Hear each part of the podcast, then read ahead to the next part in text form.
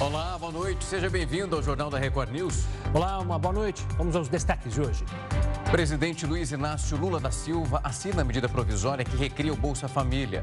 O benefício começa a ser pago ainda este mês. O governo federal promete atuar no combate à cobrança de preços abusíveis de combustíveis em todo o país. E presidente da estatal promete diálogo constante com o mercado. Economia brasileira cresce 2,9% em 2022 e fecha o ano com 9,9 trilhões de reais, segundo o IBGE. Estados Unidos voltam a provocar chineses após acordo de compra de armas com Taiwan. Gripe aviária infecta mulher em território chinês e acende um alerta global após a morte de uma criança no Camboja. E ainda, foguete da SpaceX decola para a missão espacial internacional. A tripulação, formada por quatro pessoas, deve ficar seis meses na estação espacial em órbita da Terra.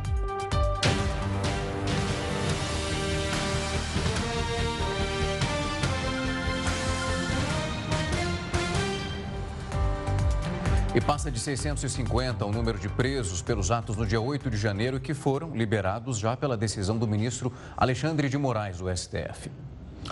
O repórter Matheus Cavazini conversa ao vivo com a gente direto de Brasília e tem os detalhes. Boa noite para você, Matheus. Boa noite, Rafael, Gustavo, boa noite a todos. Moraes entendeu que essas 52 pessoas liberadas dessa vez não têm participação como financiadores ou organizadores principais dessa, dessas manifestações do dia 8 de janeiro. Até o momento, 751 pessoas continuam presas e, outros 600, e outras 655 foram liberadas com medidas cautelares para responder na justiça em liberdade.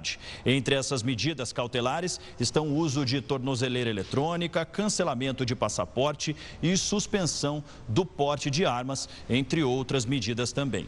Esses envolvidos precisarão se apresentar em 24 horas à Justiça das cidades de origem para que eles sejam monitorados a partir de então pela Justiça de cada cidade.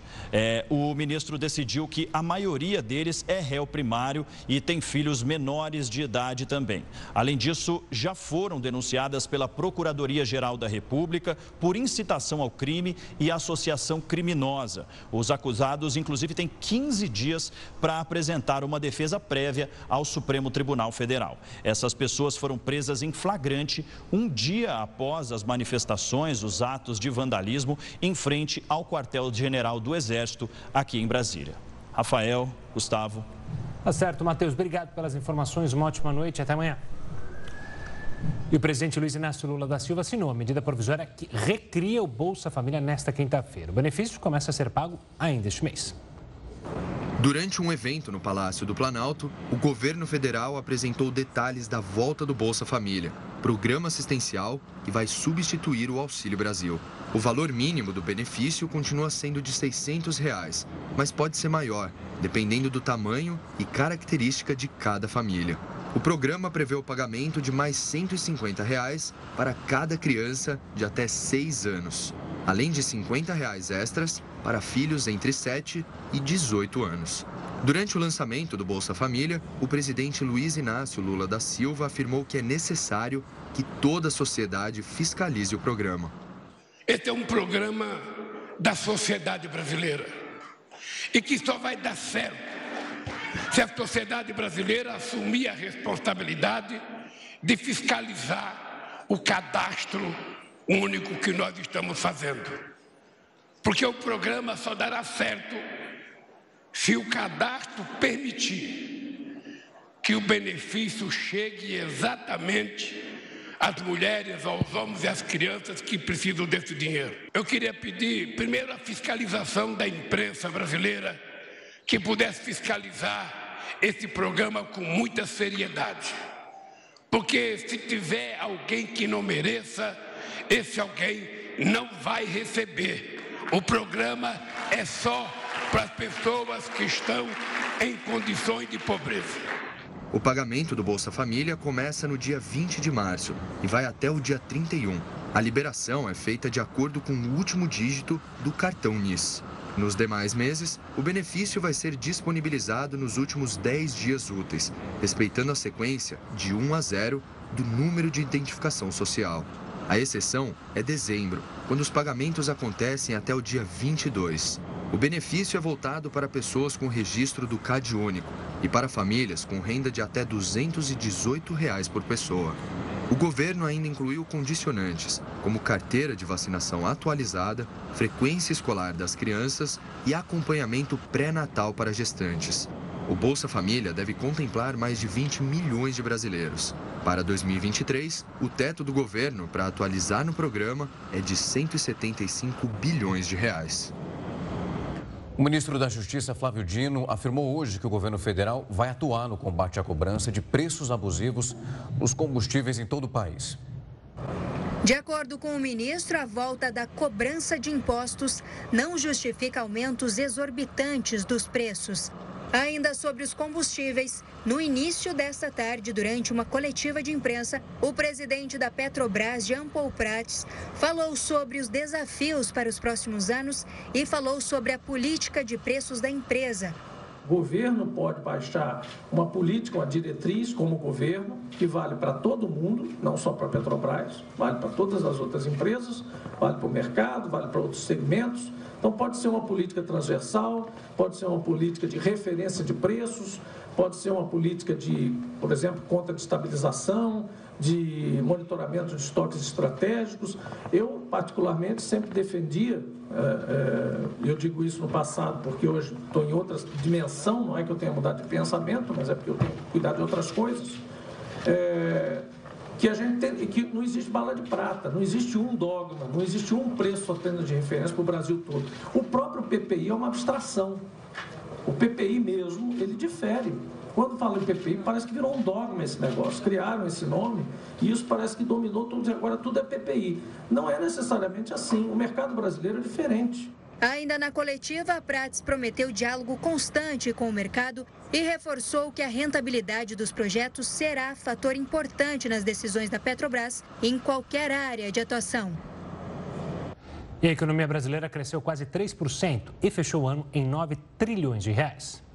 De acordo com dados divulgados pelo IBGE nesta quinta-feira, o PIB brasileiro avançou 2,9% em comparação ao ano anterior. Com isso, são dois anos consecutivos com resultado positivo após a queda em 2020, em decorrência da pandemia de Covid-19. O estudo ainda aponta uma desaceleração na economia ao longo do ano. Os três primeiros trimestres encerraram em alta, já o último recuou 0,2%. Segundo o levantamento, em 2022, a soma de todos os bens e serviços feitos no país totalizou quase 10 trilhões de reais. O valor do PIB per capita no ano superou os 46 mil reais. O aumento foi de mais de 2% em relação a 2021. Apesar do resultado positivo, o presidente Luiz Inácio Lula da Silva criticou o avanço da economia e disse que é preciso fazer mais investimentos. Sabe, a economia brasileira não cresceu a nada, nada o ano passado. Então, o desafio que nós temos agora, companheiros, é fazer a economia voltar a crescer. E nós temos que fazer investimento. Primeiro, não permitir que nenhuma obra continue paralisada nesse país. Todas as obras que estão em andamento, nós temos que fazê-la voltar a funcionar. Seja casa, seja estrada, seja ponte, seja ferrovia. Principal destaque da economia foi o setor de serviços, que subiu mais de 4% e ajudou no desempenho positivo do PIB. Todas as atividades da categoria cresceram no ano passado. A indústria também terminou 2022 de forma positiva, com um aumento de 1,6%. No setor, a categoria de eletricidade e gás, água, esgoto e atividades de gestão de resíduos apresentou o maior avanço, com mais de 10%. Por outro lado, a agropecuária se destacou negativamente, com um recuo de quase 2%. Essa alta do PIB foi sustentada pelo setor de serviços. A categoria subiu mais de 4% no ano passado. Todas as atividades de serviço tiveram uma alta e o turismo foi impactante para esse movimento de crescimento. 2022 foi o primeiro ano da reabertura plena. Esse foi um dos fatores determinantes também para o aumento do setor. Apesar dessa recuperação, companhias do ramo ainda estão longe daquele patamar pré-pandemia. As empresas turísticas e companhias aéreas acumulam uma queda de mais de 90% na Bolsa de Valores do início de 2020 até hoje. E para analisar esse crescimento da economia brasileira, a gente recebe o Cláudio Considera, coordenador de contas nacionais do FGV Ibrio Instituto, é responsável pelo monitor PIB, que acertou as estimativas do indicador. Professor, uma boa noite, obrigado pela participação aqui conosco. Eu queria começar analisando, primeiro, o ponto de uma relativa surpresa da economia crescer mais do que era esperado, pelo menos no começo do ano, por muitos analistas. Apesar no último semestre ter sido negativo. O que, que se explica 2022? O número para nós do núcleo de contas não, não foi surpresa. Na verdade, há 20 dias atrás nós colocamos lá, divulgamos é, números semelhantes a esse que o IBGE divulgou hoje, ou seja, esse crescimento de 2,9 e a queda de 0,2 contra o trimestre anterior. O que eu destaco, na verdade, é essa essa desaceleração ocorrida desde o início de 2022. Então, começa crescendo 1,3% o trimestre quando o trimestre anterior, depois no segundo trimestre 0,9%, no terceiro 0,3% e agora no terceiro um número negativo, menos 0,2%. Isso é um, um resultado preocupante, mostrando que o ano de 23 pode ficar comprometido. É, e se nós pensarmos que em janeiro nós tivemos várias dificuldades, como por exemplo, ah, que foram atentados à democracia né, no dia 8 de janeiro, e isso perdurou durante quase todo o mês de janeiro. Então, esse tipo de coisa, ah, o desafio das instituições é algo que é, é, traz prejuízos para o crescimento econômico. Isso está provado por vários, vários estudos. Também, por exemplo, as, os ataques do presidente da República ao, ao presidente do Banco Central, é, pedindo redução da taxa de juros, isso também não ajuda, também acaba sendo um fator de instabilidade que a economia necessita para, para crescer. Professor, boa noite da minha parte. Quando a gente olha essas características que o senhor traz, a gente imagina quase que uma tempestade perfeita. Primeiro, pelas diferenças que o senhor vai trazendo em relação aos trimestres caindo, quando nós vamos passando por cada um deles. O ano passado, por exemplo, quando a gente olha para o setor de agronegócio, o fator meteorológico mexeu muito e o indicador foi muito ruim. Esse ano nós temos também a possibilidade de os juros ainda frearem um pouco desse crescimento. Tem o risco de a gente chegar num cenário muito pior do que o 2,9%? Eu acho que, infelizmente, esse ano nós vamos crescer pouco. É, todos, todos os analistas de economia de, que fazem projeções, fazem previsões, estão dizendo que o PIB cresce menos de 1% esse ano. O setor agrícola deve ter uma recuperação muito boa agora esse ano. É, provavelmente vai é, segurar um pouco o nosso PIB, porque o setor agrícola envolve vários várias outras produções em torno dela, transformação, por exemplo, de soja em óleo e várias outras coisas que são, que são tratadas, que é o aproveitamento da, da agricultura enquanto insumo para a indústria. É, mas a indústria deve ir bem esse ano. Outro item que deve ir bem em termos é, de demanda para a economia é, são as exportações. As exportações elas criam emprego no país, elas são capazes então de sustentar um pouco a, a queda que deve ocorrer ou o menor crescimento que deve ocorrer do setor de serviços, né? que de fato cresceu muito até agora, mas a própria, vamos dizer, empobrecimento da população devido à alta taxa de inflação, isso faz com que haja uma redução na demanda por serviço, no consumo de serviços, que foi, o consumo de serviços foi o que explicou o aumento do consumo das famílias durante esse ano já que, por exemplo, o consumo de bens duráveis, ele caiu, né? automóveis, geladeira, etc. Isso tudo sofreu, vem sofrendo uma queda muito grande ao longo de 2022 e provavelmente vai continuar, tendo em vista a taxa de juros, que são, esses bens são bens que são adquiridos com crediário e a taxa de juros acaba prejudicando a demanda por esses bens. Mas esse é o custo da gente lidar com a inflação. A inflação é o pior dos males que pode ocorrer e prejudica muito aos povos. Claudio, ainda com um olhar para 2023, a gente pode ter surpresas para diminuir esse pessimismo? Essas surpresas poderiam vir do cenário internacional, É bom lembrar que a China acabou com a política Covid-0, que isso que atrapalhou muito o mundo inteiro. A China pode ser um exemplo, pode puxar a economia brasileira é, para ter um superávit e ter um PIB maior? Ou é otimismo demais da minha parte? Não, acho que seja otimismo demais, não. Mas nós não vamos crescer muito de qualquer maneira. Provavelmente não cresceremos tanto quanto 22. Eu lembro que a China é o nosso principal é, parceiro comercial atualmente e demanda muito, muitas commodities nossas, agrícolas e, e minerais. Então, isso pode ser um, um fator importante, mas eu lembro que a, a exportação é, participa com 10% do PIB só, então isso não vai ser capaz de é, melhorar a situação criada por setores que vão crescer menos esse ano. A própria indústria, né, a indústria de, de transformação, ela vem caindo ao longo dos anos e não, não creio que ela venha a se recuperar. As exportações, por exemplo, nossas industriais para a Argentina têm reduzido bastante devido à crise econômica daquele país.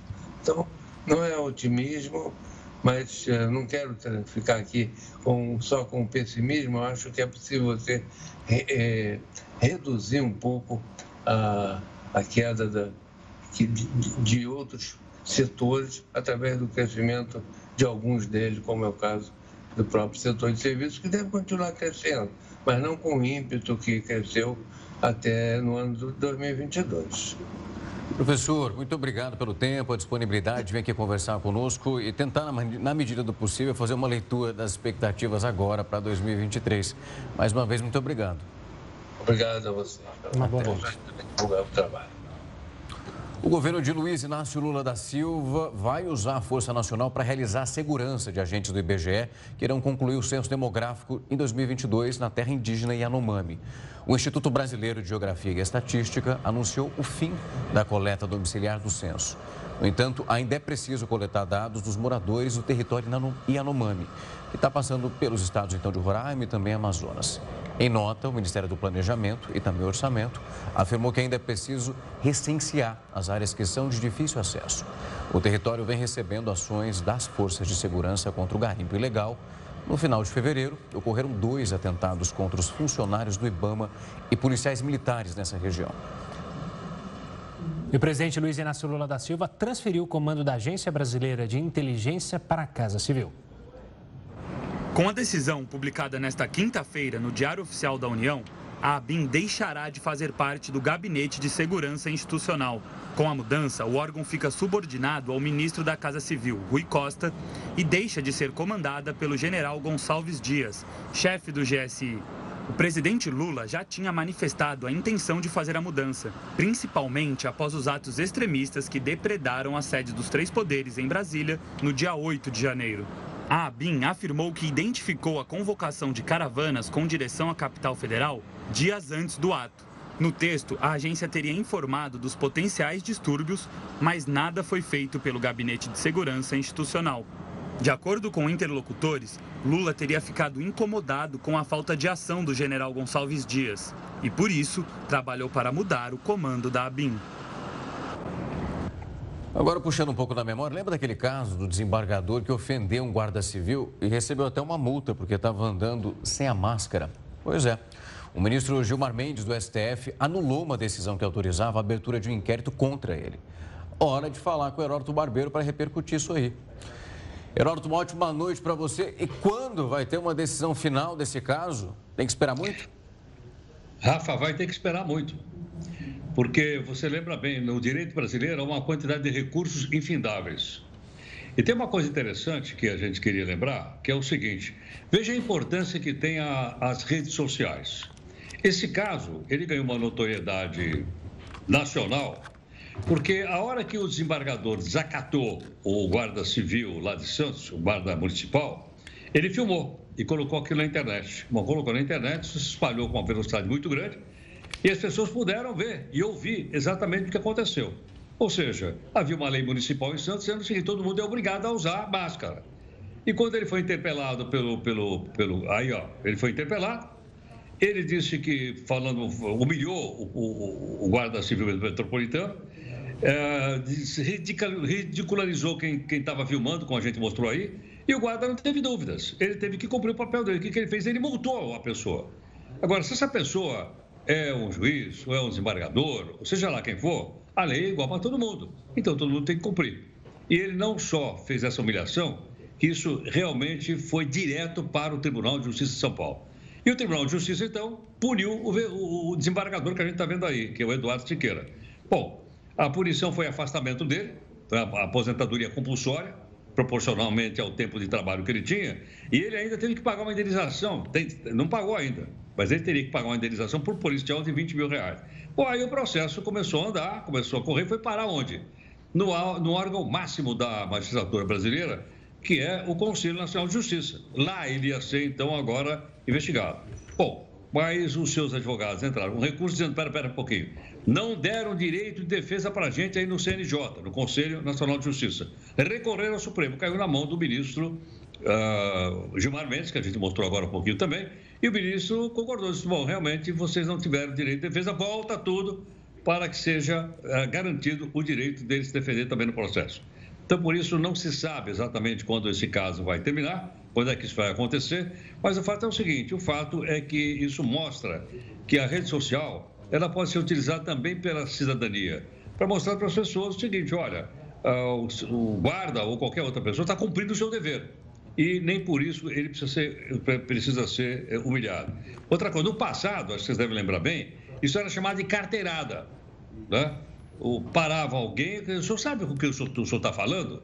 Aí eu já puxava meu, a minha carteirinha, né? sei lá, de, de, de fora e tal, e jogava a carteirinha disse, eu sou fulano e tal. Então eu estou acima da lei. Não é mais assim no nosso país. Graças às redes sociais, as pessoas estão entendendo bem, estão entendendo a cidadania. Lei a gente tem que cumprir. Pode ser que não seja com a velocidade que a gente gostaria que ela fosse, mas a gente tem que cumprir. E passo a passo isso vai ter um dia uma solução. E eu tenho certeza então que o guarda será indenizado e que o desembargador vai ficar afastado agora permanentemente das suas funções. Ele exorbitou né, do fato dele ser um representante do Poder Judiciário. Precisa de qualquer poder, mas nesse caso específico era o Poder Judiciário. Pois é, mas ainda assim, né, Heroto, fica difícil a gente não olhar para esses casos, essa demora que você mencionou, ele, como juiz, ainda continua recebendo, e não pensar naquela velha sociedade de castas, onde aqui no Brasil parece que há uma classe é, que fica impune a muitas é, muitos casos, ou que demora para ser punida, como você bem mesmo mencionou. É difícil quem está em casa acompanhar isso e pensar quem está em casa, um trabalhador que acorda cedo, que pega o metrô, se fizesse isso contra um guarda municipal, um guarda civil, um policial militar, eu tenho certeza que seria mais rápido, mais ágil e essa pessoa estaria muito mais encrencada. Mas algumas pessoas de castas superiores acabam ainda é, se safando, usando subterfúgios para criar qualquer tipo de enrolação para punição, né? E tem também uma questão interessante que sempre queria lembrar para os amigos daqui do jornal, que é o seguinte: é, as pessoas que têm posses, elas contratam grandes escritórios de advocacia. Quem não tem posse, não contrata, ou é condenado, ou vai para cadeia, enfim. A pessoa não tem, não tem recurso para entrar, precisa de dinheiro para poder entrar na, na justiça. E aqueles que têm, contratam bons advogados, eles descobrem que as coisas não andaram de acordo com a lei brasileira, é esse caso, e por esse motivo, então, a gente não tem ainda punição. Mas tem uma punição que acha que é exemplar, que é a cidadania. As pessoas viram, as pessoas olharam, ninguém me contou, eu vi no vídeo, inclusive, que vocês mostraram agora. Então, eu acho que a partir daí as coisas começam a tomar um rumo melhor em direção da gente respeitar e ser respeitado. Sem dúvida, torcendo, né, Heródoto, para que pelo menos a justiça nesse caso seja feita. A gente lembra quantas e quantas pessoas passam por isso, mas não tem o vídeo para comprovar o que aconteceu e vai ficando só o trauma como só, experiência. Só um detalhezinho, só um detalhezinho. E o Sérgio Cabral? Ah, esse aí daqui a pouco ele levanta o, o guardanapo, né? A é. Na verdade, é, o guardanapo na cabeça, aquela dancinha que ele fazia. A famosa é o seguinte, o Cidadão foi condenado a mais de 200 anos, está livre. Por quê? Porque não anda o Poder Judiciário. Ele estava preso preventivamente, não tinha julgamento. Aí chegou uma hora, disse, espera um pouquinho, mas não pode deixar uma pessoa é, preventivamente presa indefinidamente. Entraram com habeas corpus e ele, então, hoje Quase que ele foi num bloquinho lá no Rio de Janeiro, mas ele deixou para ir para o ano que vem. Pois é, essa questão de manter preso alguém sem julgamento só vale para quem tem dinheiro e bons advogados. Está cheio de brasileiro aí esperando para ser julgado há dois, três anos ainda na prisão. Ou Enfim, até mais. Até mais. Heroto, uma ótima noite, porque amanhã sextou. Até mais, queridos. Obrigado. Tchau, tchau. Até. Pelas pessoas acima de 60 anos poderão receber a vacina bivalente da Pfizer contra a Covid-19 a partir da próxima segunda na cidade de São Paulo. A vacina já estava disponível na capital, mas apenas para idosos com mais de 70 anos e outros grupos prioritários. As vacinas bivalentes utilizam a cepa original do coronavírus e cepas diferentes da variante Ômicron. Essa versão atualizada se mostrou mais eficaz no cenário atual da pandemia, em que sublinhagens da Ômicron são a principal causa de infecções no país. A partir desta sexta-feira, deixa de ser obrigatório o uso de máscaras no transporte público de São Paulo. O governo do estado decidiu nesta quinta-feira retirar a obrigatoriedade do uso de máscaras nos metrôs, trens e também ônibus. O uso obrigatório havia sido retomado em novembro de 2022, depois de uma nova alta de casos de Covid-19 no país. No entanto, depois da liberação em aeroportos e aviões, o Comitê Executivo do Estado se reuniu para discutir a possibilidade, seguindo também as orientações do governo federal. Presidente Luiz Inácio Lula da Silva conversa com Zelensky em meio a esforços para terminar com a guerra entre Rússia e Ucrânia. É o que você confere em instantes aqui no Jornal da Record News. Jornal da Record News está de volta para falar que um relatório do Banco Central sobre o dinheiro esquecido nas instituições financeiras está mostrando que só pelo menos nos bancos há mais de 3 bilhões parados aguardando por esses saques. Segundo o BC, a cifra é referente às contas correntes ou então poupança encerradas ainda com saldos disponíveis. São mais de 28 milhões de beneficiários com recursos a receber apenas dos bancos. As administradoras de consórcio ocupam o segundo lugar entre os tipos de instituições com maior montante a ser resgatado. A consulta aos valores esquecidos estava suspensa desde abril de 2022, assim como os saques.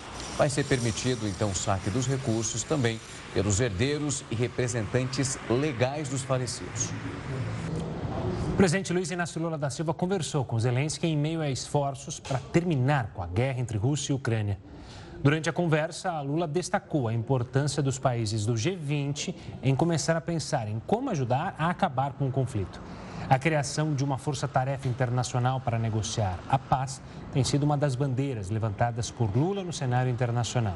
O presidente da Ucrânia apresentou queixas sobre as questões humanitárias provocadas pela guerra e destacou a importância do Brasil como mediador.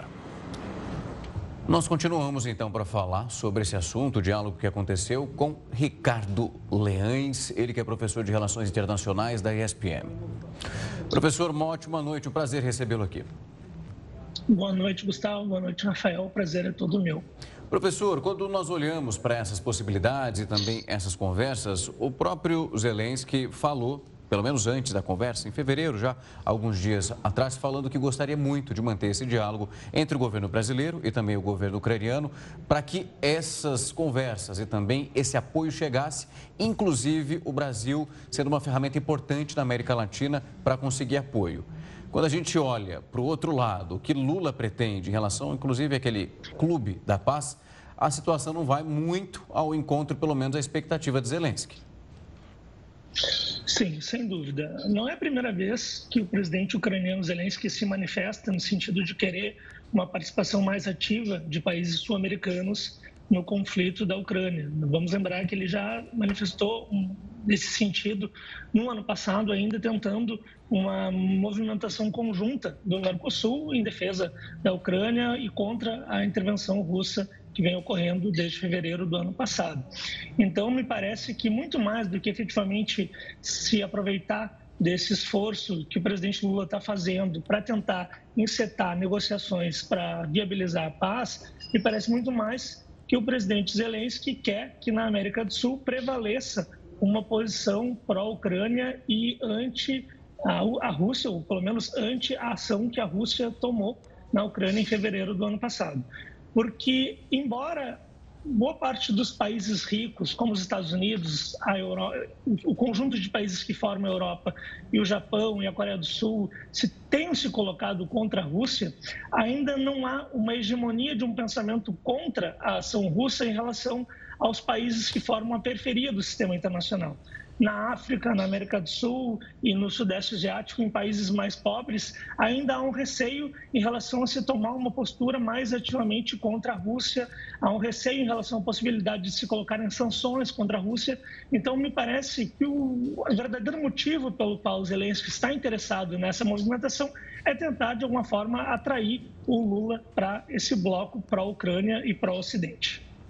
Professor, ainda olhando esse bloco é, do sul, do polo sul do, do mundo, né, que é, não está muito englobado ao Ocidente, aí a gente com, conjunta aí, o conjunto de União Europeia e Estados Unidos, e vem com uma participação, liderado, obviamente, um pouco pelo Brasil, mas o quão o forte o Brasil pode ser justamente nessa diplomacia. A gente viu em governos anteriores do presidente Lula, podemos citar aqui a participação dele na crise no Haiti, se a gente for olhar mais atrás também, questões relacionadas à Venezuela, até do próprio Fernando Henrique Cardoso, ou seja, há um histórico brasileiro em diplomacia, mas não entre uma mesa com tantos gigantes, envolvendo a União Europeia, envolvendo os Estados Unidos, envolvendo a China.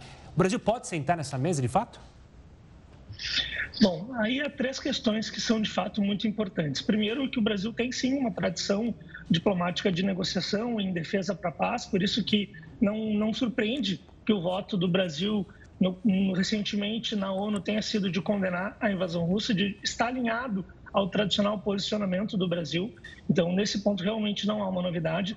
Há também um histórico do presidente Lula em ter uma ativa participação na arena internacional. O presidente Lula tem um prestígio internacional que a gente pode considerar que está até acima das capacidades do Brasil nas relações internacionais, mas aí a gente chega no terceiro ponto que talvez seja o mais importante. Quais são efetivamente os meios pelos quais o Brasil pode influenciar nessa tomada de decisão? Vamos lembrar que já houve um momento em que sim, o Brasil e o Brasil de Lula tentaram participar ativamente de uma questão altamente espinhosa nas relações internacionais, que é a questão nuclear iraniana em 2010, em conjunto com a Turquia, inclusive. Mais uma vez, Brasil e Turquia estão se colocando como países mediadores em contexto de conflito e fracassaram. Embora tenham chegado a um acordo com o Irã, primeira vez que, que países conseguiram chegar a um acordo para que o Irã aceitasse uma visibilidade, uma, uma, uma transparência ao seu programa nuclear, mas mesmo assim as grandes potências não se interessaram pelo acordo ao qual chegaram Brasil, Irã e Turquia e acabaram optando por seguir uma rodada de sanções. Então, infelizmente, a tendência maior é que essa iniciativa, mesmo que seja bem intencionada e mesmo que atinja alguns objetivos que poderiam ser conciliados nessa guerra, a tendência é que não tenha os desdobramentos concretos que gostaríamos. Professor, eu acompanhei uma entrevista na semana anterior de um ex-embaixador brasileiro dizendo que muito se fala do posicionamento do Brasil, mas como uma espécie de cobrança. E ele ressaltava que muitos outros países não se colocaram em nenhum lugar, em nenhum posicionamento. E que isso também, às vezes, acaba não sendo lembrado. Na semana passada, o The New York Times apresentou uma matéria dizendo que talvez esse ato de não se colocar na mesa, sentado, tentando de algum lado participar de alguma parte dessa negociação, também pode custar muito caro. E citou o Brasil, principalmente a relação com os Estados Unidos. Até que ponto esse ato de ficar no meio do caminho pode ser perigoso? Bom, penso que há duas questões importantes. Primeiro, que se o Brasil quer efetivamente se colocar como um mediador nessa questão, considerando que se trata de dois países em guerra, é razoável que o Brasil acabe de alguma forma ficando no meio campo, que o Brasil não tome um lado até para preservar uma capacidade de interlocução com ambos os lados, o que tem acontecido. O Brasil ainda tem um bom prestígio junto com a Ucrânia e também junto com a Rússia. É mais ou menos o que a Turquia faz. Claro que numa situação muito diferente, porque a Turquia está muito mais perto do conflito, mas a Turquia também acaba desagradando tanto forças pró-russas quanto forças pró-ucranianas, porque busca atender os seus interesses, em determinados momentos assumir um lado, em determinados momentos assumir o outro. Então, nesse sentido, para um país que quer ser mediador, faz, faz sentido que o, que o Brasil não adote uma postura muito pró nenhum dos dois lados. Em relação aos riscos que isso poderia acarretar, me parece muito mais uma tentativa de, de, de barganha ou mesmo de chantagem, se a gente quiser utilizar um termo um pouco mais forte, por parte dos Estados Unidos, que não querem que o Brasil exerça um papel de mediação. Os Estados Unidos querem que o Brasil exerça um papel ao seu lado, ou seja, contra a Rússia. E, e se efetivamente vão tomar medidas nesse sentido, me parece muito improvável, porque justamente porque a participação do Brasil não faz tanta diferença, não teria por que os Estados Unidos buscarem algum tipo de punição ou de sanção ao Brasil por tentar adotar uma postura mais moderada ou mais equidistante nesse tema. Professor, ainda nessa análise que você e o Rafael estão falando, mas colocando a União Europeia no jogo, a gente teve na semana passada uma decisão do governo alemão que chama atenção pelo time, que foi justamente suspender, é, proibir o Brasil de exportar blindados. É, e que aconteceu logo após o Brasil se recusar a oferecer munição para a Ucrânia. Ou seja, a pressão também deve vir da União Europeia. É bom lembrar que também, se a gente colocar aqui na conversa, que Brasil, junto com o Mercosul, tem, enfim, a esperança de fechar esse acordo com a União Europeia. Isso também pode acabar pressionando o Brasil para ficar mais alinhado aos ucranianos do que os russos? Bom, é, me parece que não, porque vamos lembrar que, por mais que hoje o governo Lula tenha se colocado, pelo menos no nível de discurso, de maneira favorável ao acordo é, com a União Europeia, entre Mercosul e União Europeia, Vamos lembrar que setores muito importantes do Partido dos Trabalhadores já foram bastante críticos em relação a essa possibilidade de acordo, inclusive o falecido ex-assessor de Assuntos Internacionais, Marco Aurélio Garcia, que é uma pessoa que uma, teve uma grande influência no pensamento de política externa dentro do Partido dos Trabalhadores, sempre disse que essa não era uma boa alternativa. Também o embaixador Samuel Pinheiro Guimarães, também próximo do PT, também dizia que essa não era uma boa alternativa. Então, claro, como o acordo já foi assinado e negociações têm que ser travadas, é claro que o governo não vai simplesmente dizer que é contra. Mas não temos como ter certeza se efetivamente é do interesse do governo Lula viabilizar a assinatura desse acordo. Por outro lado, vamos lembrar que esse acordo ele vem sendo negociado desde os anos 90 e sempre há um momento em que a União Europeia de alguma forma busca culpabilizar o Mercosul pela não assinatura do acordo num primeiro momento então, ao longo dos anos 2000, se dizia que o acordo não era assinado porque a América, América do Sul, porque o Mercosul tinha governos de esquerda. Depois, quando todos esses governos acabaram caindo, o acordo foi assinado, mas na hora de efetivamente ser ratificado, acabou não, não iniciando, não, não, não ocorrendo. E a gente sabe que um dos motivos pelos quais isso ainda não aconteceu é porque há um grande temor na União Europeia em relação a competitividade de setores do agronegócio do Brasil, da Argentina, do Paraguai, do Uruguai. Há uma grande preocupação na União Europeia em relação à possibilidade de que os seus agricultores não consigam fazer frente à concorrência de agricultores sul-americanos. Então, por isso que ao invés de simplesmente eles dizerem que são contra o acordo, eles em geral tendem a dizer que não assinam o acordo ou que não levam o acordo adiante porque há alguma inconformidade. Então, no primeiro momento era um governo de esquerda na América do Sul, depois se tornou o presidente Jair Bolsonaro, agora pode ser o posicionamento do Brasil na guerra da Ucrânia, mas sempre há um motivo pelo qual os europeus acabam não ratificando ou não colocando em prática o acordo do, com o Mercosul. Professor, muito obrigado por vir aqui conversar conosco, explicar a importância que essa conversa tem e quais são os próximos passos que é possível esperar para tantas nações envolvidas num só assunto. Muito obrigado. Eu que agradeço, Gustavo, Rafael, e estou à disposição de vocês. Obrigado, professor. Uma boa noite. Uma proposta aprovada pelos Estados Unidos pode permitir que Taiwan compre até 619 milhões de dólares em armas do país. O acordo entre as nações aumenta a tensão entre o governo americano e o governo chinês. Isso porque o país asiático considerado, considera Taiwan uma província rebelde parte do território chinês. O acordo dos Estados Unidos com Taiwan foi firmado em um momento em que Pequim intensificou as incursões sobre a zona de defesa aérea taiwanesa. Só nesta quinta-feira, o Ministério da Defesa de Taipei identificou 21 caças chineses próximos ao território do país. E você confere em instantes uma entrevista exclusiva com o ministro das Relações Institucionais, Alexandre Padilha. Não sai daí que o Jornal da Record News volta já. Em entrevista exclusiva à Record TV, o ministro da Secretaria de Relações Internacionais, Alexandre Padilha, afirmou que o governo vai priorizar a retomada de obras paralisadas e anunciou um investimento de 20 bilhões de reais em estradas. A Secretaria de Relações Institucionais tem como principal função a interlocução entre o governo e o Congresso Nacional, além do diálogo com entes federados como estados e municípios. A gente recebe o ministro Alexandre Padilha, da Secretaria de Relações Institucionais do Palácio do Planalto. Ministro, obrigado por receber o jornalismo da Record TV. Eu que agradeço, viu? Um prazer, uma honra estar aqui, poder conversar com quem acompanha esse jornalista da Record TV está à disposição aqui do trabalho que nós estamos fazendo junto com o presidente Lula. Ministro, o senhor tem discutido com a Casa Civil a questão das obras prioritárias nos estados. A partir de quando é, essas demandas regionais receberão sinal verde do Palácio do Planalto? Olha, já estão recebendo. O presidente Lula fez uma reunião no final do primeiro mês de governo com os 27 governadores, as três entidades nacionais de municípios. E a partir daí começamos a receber as propostas, fazendo reuniões bilaterais com todos os estados, vendo ah, uma proposta de estrada, está com o projeto pronto, tem licenciamento ambiental resolvido, obras da área de moradia, infraestrutura, saneamento, é, mudança energética do país, ou seja, obras prioritárias que nós estabelecemos.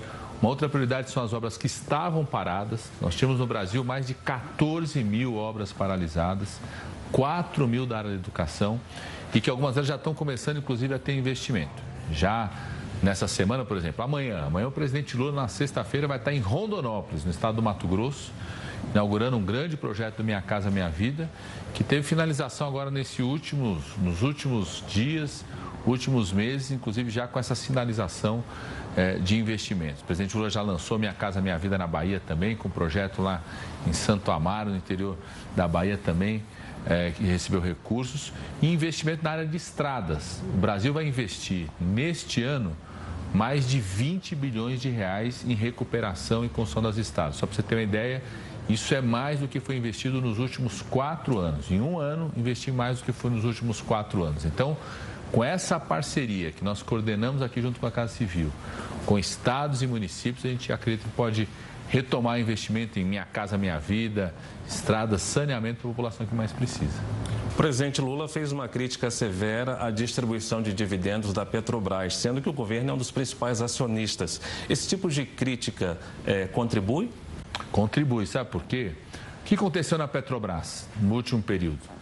teve é, uma distribuição de dividendos que é para os seus acionistas, ou seja, quem tem ação lá na Bolsa de Nova York, 200 bilhões de reais foram distribuídos. É a segunda empresa no mundo que mais distribuiu bônus e dividendos. Nenhuma outra empresa, só apenas uma outra na Austrália distribuiu tanto bônus e dividendos. Agora, o que é muito grave nisso, Fara? Que é o seguinte, quando você pega o que a Petrobras investiu no Brasil nesse período, investimento no Brasil para gerar emprego, ampliar a produção, manutenção, é quatro vezes menos do que ela entregou para os acionistas de Nova York. Então, a, de, a decisão da empresa é, nesse período anterior foi dar dinheiro para quem tem ação em Nova York, ao invés de investir para geração de emprego, construir refinaria, ampliar investimentos aqui no Brasil, que gera emprego aqui no Brasil. Então, isso precisa ser mudado. Tem um novo presidente da Petrobras, uh, o presidente Jean Paul, que tem uma história nesse setor.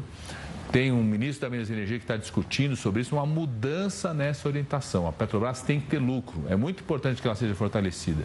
Mas esse lucro, ao invés de ir para o acionista lá em Nova York, ele tem que gerar emprego, expansão da, da refinaria aqui, expansão da forma de distribuição dos produtos da Petrobras, investimento em inovação tecnológica, fazer com que essa empresa que lucre gere isso, uma transformação daquilo que a gente chama da nossa matriz energética. Cada vez mais precisa pegar esse lucro e investir em novas formas de energia, energias renováveis que protegem o meio ambiente, que é aquilo que o mundo espera de um país como o Brasil.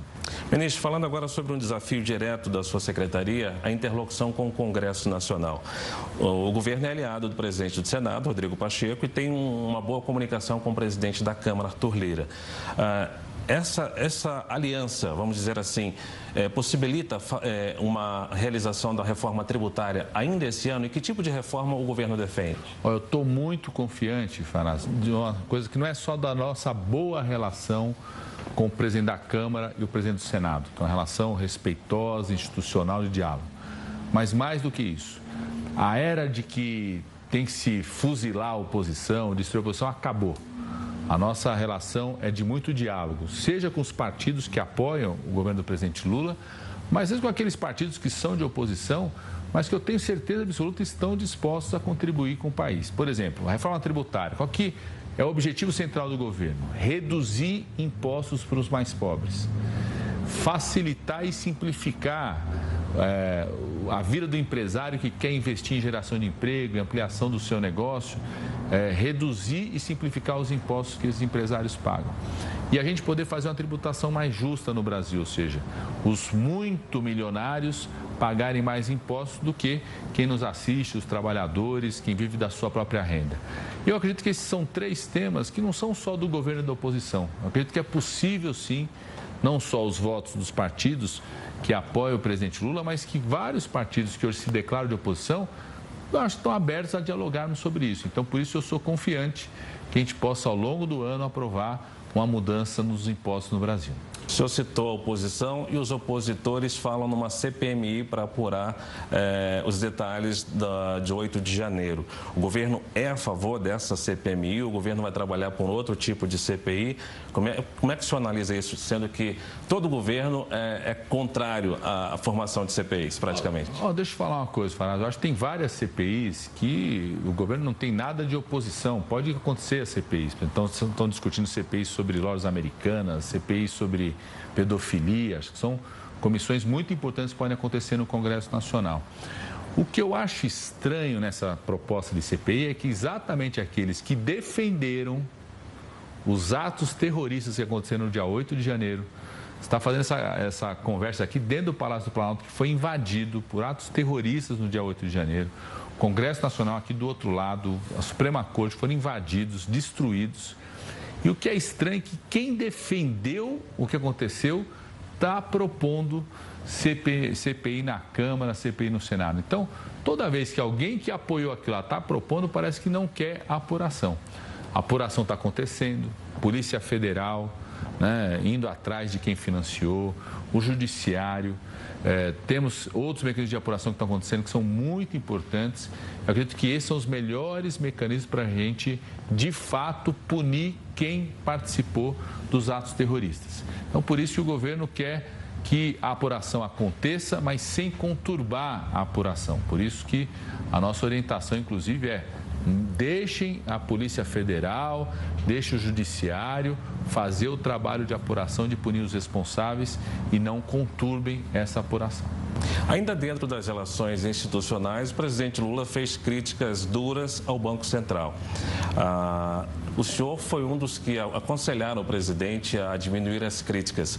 A independência do BC atrapalha os projetos do governo? Qual é a principal dor de cabeça que o presidente Lula tem com Roberto Campos Neto? Bom, o presidente não tem dor de cabeça com ninguém individualmente. O presidente tem uma dor de cabeça, que não é só o presidente que tem, os empresários têm, as pessoas que analisam a economia do país têm quem quer geração de emprego tem, é com a alta taxa de juros no país. Tenho certeza absoluta que quem nos assiste também não concorda com os juros abusivos que tem no país hoje. Chega a ser desproporcional, Faraz. Quando você compara os juros no Brasil hoje com outros países do mundo, o Brasil paga muito mais juros. O empresário que quer ampliar o seu negócio, a pessoa que está ali no cartão de crédito, as pessoas que, estão em alguma situação que querem pegar um empréstimo, sabem o tamanho dos juros no Brasil. Então, a, a nossa briga é para reduzir essa taxa de juros. É, e sabendo que o Banco Central, a partir da lei da autonomia do Banco Central, ele tem quatro objetivos, que é estabilidade econômica do país, efetividade do sistema financeiro, suavizar as alterações na situação da economia e fomentar o pleno emprego. Então, o que nós queremos debater qual que tem que ser a taxa de juros no país para que esses quatro objetivos sejam alcançados. Ou seja, a taxa de juros hoje, ela ajuda a fomentar o plano emprego? A nossa opinião é que não ajuda a fomentar o plano emprego. Então esse debate tem que acontecer. O Congresso tem que se envolver, a sociedade tem que se envolver. Quando o presidente Lula fala, é um pouco para gerar esse debate. Acho que a preocupação e a pressa dele é gerar cada vez mais emprego, é facilitar a vida do empresário que quer pegar um empréstimo para ampliar o seu negócio, gerar mais emprego, abrir uma nova fábrica, abrir uma nova loja, para que a economia do Brasil volte a crescer cada vez mais. Ministro, uma última pergunta. Ah, o governo é formado por uma aliança entre 17 partidos. Ah, como é que está essa relação eh, do Palácio do Planalto com, esses, com essas legendas? Ah, foi muito questionada a aliança, por exemplo, com a União Brasil.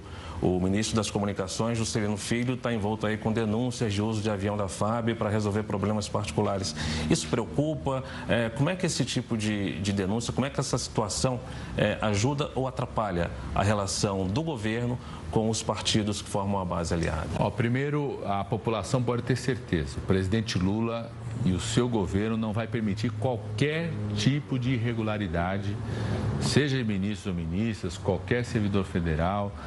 O presidente Lula recriou a Controladoria Geral da União, o status de ministério. O ministro Vinícius Carvalho está fazendo uma ação muito forte. Né? Qualquer é, servidor público federal que tenha qualquer tipo de ato irregular é, não será permitido de forma alguma.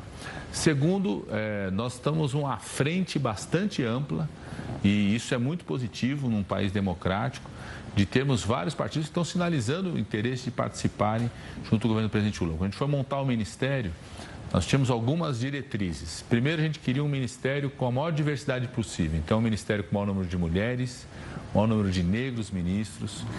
Todas as regiões do país têm ministros, ou seja, diversidade regional e uma grande frente partidária, né, 17 partidos, é, não compõem não só o Ministério, mas outros é, contribuíram com outros espaços no, no, governo federal. E vai ser a relação a mais positiva. Criamos um conselho da coalizão, que é um espaço onde se reúne mensalmente os presidentes dos partidos, líder da Câmara, líder do Senado, e é com essa relação democrática que nós vamos conseguir não só aprovar o que precisa ser aprovado no Congresso Nacional, mas colocar os projetos prioritários do país para frente. Ministro, mais uma vez, obrigado por atender ao jornalismo da Record TV. Eu que agradeço. Só uma correção, eu tinha dito Secretaria de Relações Internacionais, quando na verdade é Secretaria de Relações Institucionais. E o foguete da SpaceX decola rumo à Estação Espacial Internacional já para uma missão. O Jornal da Record News volta já. E o foguete da SpaceX decolou nessa quinta-feira rumo à Estação Internacional para uma missão. O foguete levou dois astronautas americanos, um cosmonauta russo e um astronauta saudita. O lançamento estava previsto para segunda-feira, mas foi cancelado no último momento por causa de problemas técnicos envolvendo o motor do equipamento. A equipe deve permanecer nessa estação espacial por cerca de seis meses. E a The Ocean Race, mais conhecida como Fórmula 1 dos Mares, está dando o que falar. A etapa até Itajaí é uma das mais difíceis. Desde a largada no domingo na África do Sul, três dos cinco veleiros já tiveram problemas. Os franceses do Bioterme precisaram voltar ao cais para corrigir um contratempo. O Malísia da Alemanha tenta consertar em alto mar uma rachadura do mastro identificada nesta quarta. Enquanto isso, o time da Europa precisou retomar a África do Sul para arrumar o veleiro e acabou suspendendo a participação na prova nesse momento. Já o suíço lidera a disputa e vai mantendo a fama de favorito a levar mais uma etapa. A equipe americana aparece em segundo lugar. O primeiro deles deve chegar na Vila da Regata no começo de abril.